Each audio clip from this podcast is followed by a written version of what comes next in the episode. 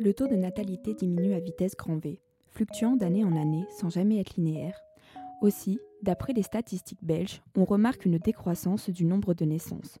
En 1970, 140 000 enfants sont mis au monde, face à 113 000 en 2020. Selon une étude de la VUB, en Belgique, 10% des jeunes entre 18 et 36 ans ont décidé de ne pas avoir d'enfants, alors que 11% hésitent encore fortement. Mais alors quelles en sont les raisons et quels facteurs entrent en jeu?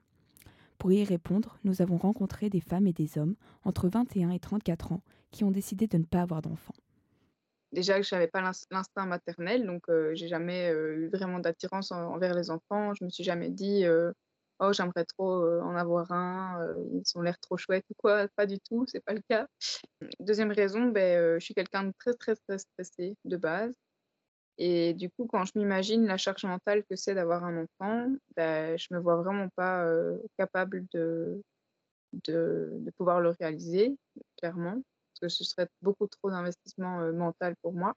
Je me rends compte que certains parents ont du mal à élever des enfants et donc vraiment c'est pas pas pour tout le monde c'est compliqué à gérer et je pense pas que c'est quelque chose que je suis prête à, à faire, quoi. Nous avons rencontré Martine Capron, psychothérapeute, qui reçoit souvent au sein de son cabinet des couples.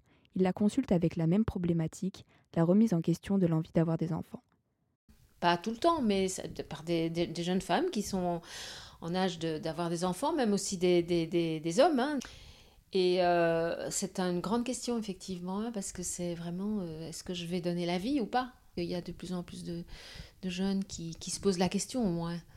Il y en a qui carrément ne veulent plus. Surtout les, jeunes femmes et, les, jeunes hommes qui sont en âge d'avoir des enfants euh, ont peur pour, de mettre au monde des enfants qui vont être malheureux, peut-être, qui vont peut-être vivre dans un monde qui n'est pas accueillant. Quand même plus chez les femmes mais il ne faut pas croire que les hommes ne, se posent pas la question. Hein. Cette envie d'avoir des enfants euh, a dépassé juste le côté où euh, ah ouais moi j'aimerais bien avoir des enfants euh, juste pour, parce que j'adore les enfants parce que c'est des mini toits. je sais pas ouais je dirais il y a quelques années j'ai commencé à, à, me poser la question dans l'autre sens. mais qu'est-ce qu'un enfant viendrait faire là en fait écologiquement, sociétalement, où je pensais que les mentalités allaient pouvoir changer avec les élections, avec plein de trucs. Que non, pas trop en fait tout plein de trucs, le statut des femmes. J'ai pas envie d'avoir une fille dans la société actuellement parce que c'est horrible d'être une femme. Ce sont des décisions qui ont été prises après mûre réflexion, et leurs réponses à cela sont multiples. Une perspective socio-économique qui se floue, les inégalités qui sont toujours aussi accentuées, et un futur qui tend vers le conflit. Et puis le choix, la conviction de ces jeunes générations qui n'en veulent pas, tout simplement. Vu le contexte contexte économique, politique, social, etc. vous dites que j'ai un beau, un beau diplôme, etc. Mais mon salaire ne me permet pas d'avoir une, une, vie qui pourrait euh, me permettre d'assumer un enfant toute seule, par exemple. Euh, et puis euh, avec la, guerre en Ukraine, avec le problème de gaz, le problème d'électricité, etc., ça va pas aller en s'arrangeant. Et, pourtant, il faudra quand même continuer à faire en sorte d'avoir une vie stable, une vie qui peut permettre un épanouissement d'un enfant. Et je trouve qu'en tout cas, ça ne promet pas de pouvoir assumer ça. Moi, je suis français, donc je crois que j'ai eu particulièrement un, un coup à ce niveau après les élections où je croyais quand même un petit peu à la gauche. je croyais que les choses pouvaient changer. Et entre le Covid et, et les élections, bah, rien n'a changé, alors que franchement, c'était les, je sais pas s'il y aura beaucoup d'occasions comme ça. Tu y penses sans y penser quand t'es gosse, en fait, genre c'est une évidence, tu vas avoir des enfants, etc. Je me souviens que je suis allée, euh, un jour je suis rentrée de, de, cours et, euh, et, je suis allée trouver ma mère qui était sur un transat et on a discuté et dans la discussion je lui fais maman euh, comment tu te sentirais si je choisissais plutôt de me concentrer sur ma carrière que sur le côté famille. En fait, jusqu'à ce que je prononce les mots, je me rendais pas compte, c'était un truc qui m'inquiétait un peu de comment est-ce qu'elle réagirait. Mais quand je les ai prononcés, ça m'a fait un bien fou, ça m'a un peu libéré d'un poids. Donc je me suis rendu compte que là, ça impliquait que j'envisageais de ne pas avoir d'enfant et tout. Enfin,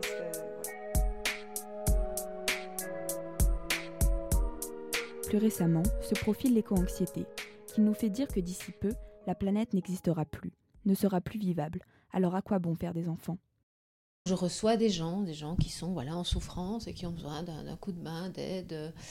Hein, avec l'angoisse qui, monte, à, juste titre par rapport euh, au futur, par rapport à, toutes les pollutions qui, se multiplient, au changement climatique, euh, à la perte de la biodiversité. Il y a, il y a ce qu'on appelle aujourd'hui la fameuse éco-anxiété. Hein. Et dans mes patients, je l'ai remarqué. Ce mal-être existentiel affecte aussi bien psychologiquement que physiquement, pouvant causer un sentiment d'impuissance et de préoccupation intense. L'éco-anxiété est un état d'angoisse, de stress permanent, dû à l'impact du changement climatique sur nos conditions de vie, qui ne font que se dégrader. Cet état touche de plus en plus de personnes. Selon une étude de l'UCL, un Belge sur dix souffre d'éco-anxiété sévère. Au fur et à mesure de ma vie d'adulte, je me suis rendu compte que j'étais dans une angoisse du futur, plus particulièrement il y a, a 3-4 ans, euh, où j'ai vraiment fait une crise d'angoisse phénoménale avec burn-out, etc., par rapport à tout ça.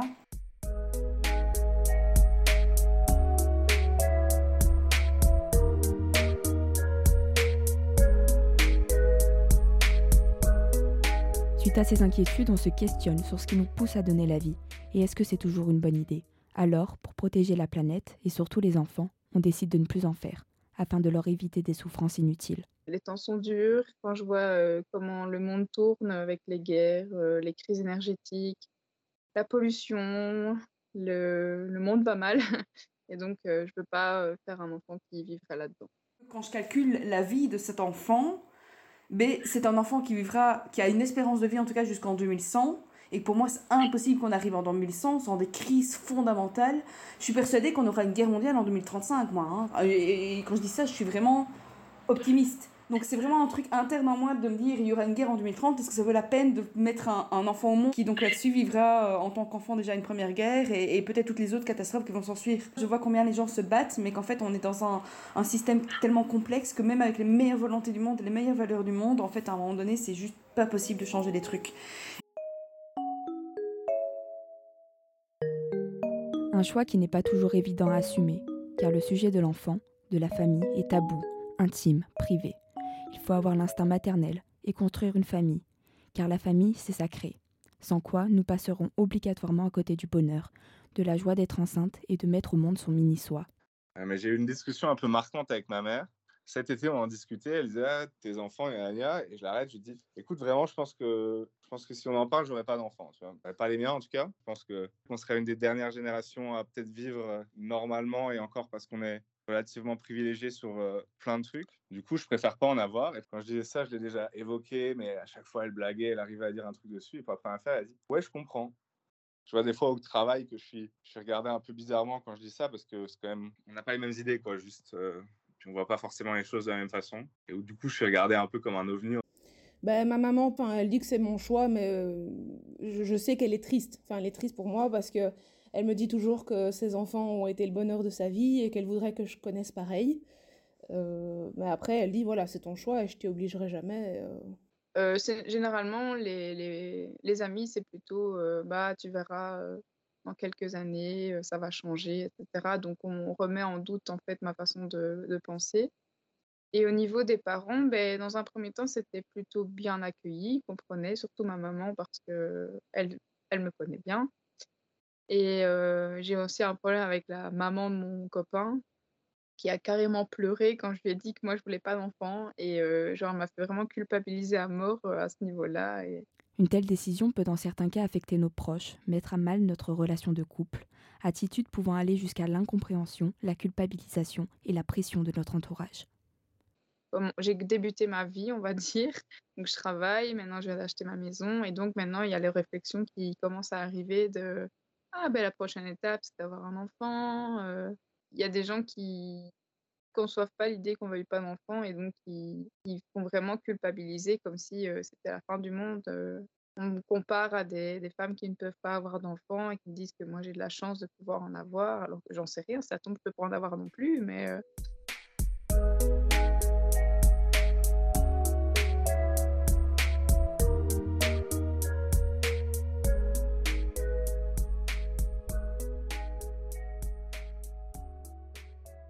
D'après Martine Capron, ces réactions sont dues à un manque d'écoute, d'échange avec son entourage, ce qui peut causer des situations de discorde et de conflit. ils ne les écoutent pas vraiment. Ils ne les accueillent pas vraiment dans ce qu'ils vivent. Et alors, du coup, ils se sentent. Euh, ils peuvent plus en parler. Et donc, ça devient très lourd. donc, ça, c'est souvent ce que j'entends, moi, au cabinet. On me dit Oui, mais je peux pas en parler parce que je plombe tout le monde. Ou bien on me dit tout de suite Mais enfin, allez, arrête, euh, allez, sois, sois positive, ça. Et donc, ils se sentent pas entendus. Il y a des, couples où ça, ça crée vraiment. Euh, un problème affectif, un, un problème de communication. Et donc là, c'est vraiment important qu'ils puissent parler à des gens qui les entendent, qui les comprennent et qui vont avec eux aller chercher de quoi ça leur parle. Il est nécessaire d'être entièrement en harmonie avec soi-même et avec son choix pour pouvoir l'assumer pleinement, sans tenir compte du regard réprobateur extérieur. Voilà, moi, je n'ai pas envie d'enfant parce que moi, je préfère euh, rester euh, militante, euh, avoir tout mon temps, etc. C'est à, accueillir dans, le dialogue avec une femme qui ne veut pas d'enfant que peut-être il y a ça aussi et d'oser le dire, d'oser affirmer ben moi je me sens femme et bien d'être femme comme je suis sans enfant. Ce doute, cette hésitation est tout ce qu'il y a de plus. Selon Descartes, douter est le début de la certitude. Et dans cette situation, il nous permet de réfléchir aux véritables raisons qui nous poussent à vouloir ou non des enfants, au-delà des contraintes sociales et des attentes familiales. J'ai peur d'avoir un enfant, je suis angoissée, ok qu'est-ce que tu défends là? Qu'est-ce que quel est ton besoin profond? Quel est ton désir profond? On va on va aller explorer ça. Et c'est seulement quand on va toucher le fond du fond là qu'on peut à un moment donné sentir ok il y a tel besoin tel autre qui sont un petit peu en, en conflit peut-être. Comment est-ce que je vais concilier tout ça? Parce que tout ça est légitime. Mais j'ai des choix à faire. Une responsabilité à prendre. Et quand on prend une responsabilité eh bien il y a des conséquences très agréables, il y en a d'autres qui le sont moins, et on assume le tout. Cependant, la parentalité reste une volonté présente chez certains, et alors l'adoption s'offre comme un champ de possibilités à explorer. Bah, tu mets une vie au monde et genre tu lui imposes quelque chose, euh, tu sais pas s'il va être heureux ou malheureux. Tandis que passer par l'adoption comme solution, c'était, mais de base, c'est qu'ils n'ont pas les meilleures euh, conditions de vie. Et donc, adopter me permettait d'aller d'office vers une action plus positive que de créer, qui était une action neutre, qui, pouvait aller vers un, un, un négatif, quoi. Car au-delà du fait d'être parent, on interroge nos conditions, nos certitudes et celles qui le sont moins. Bousculer les mentalités, réécrire la parentalité et enfin construire notre propre vérité. Parce qu'il s'agit vraiment d'un désir très profond, c'est le désir de donner la vie, de, participer à se, donner la vie. Et on, peut y participer de 36 manières différentes, et pas seulement en faisant des enfants d'ailleurs. Hein. Ce, désir de, défendre la vie, c'est très très profond et, donc euh, c'est existentiel quoi. Et donc, ça peut requérir du temps pour, pour avoir la réponse. Et la réponse peut être oui, elle peut être non, elle peut être pas maintenant, elle peut être plus tard, elle peut être jamais, peu importe.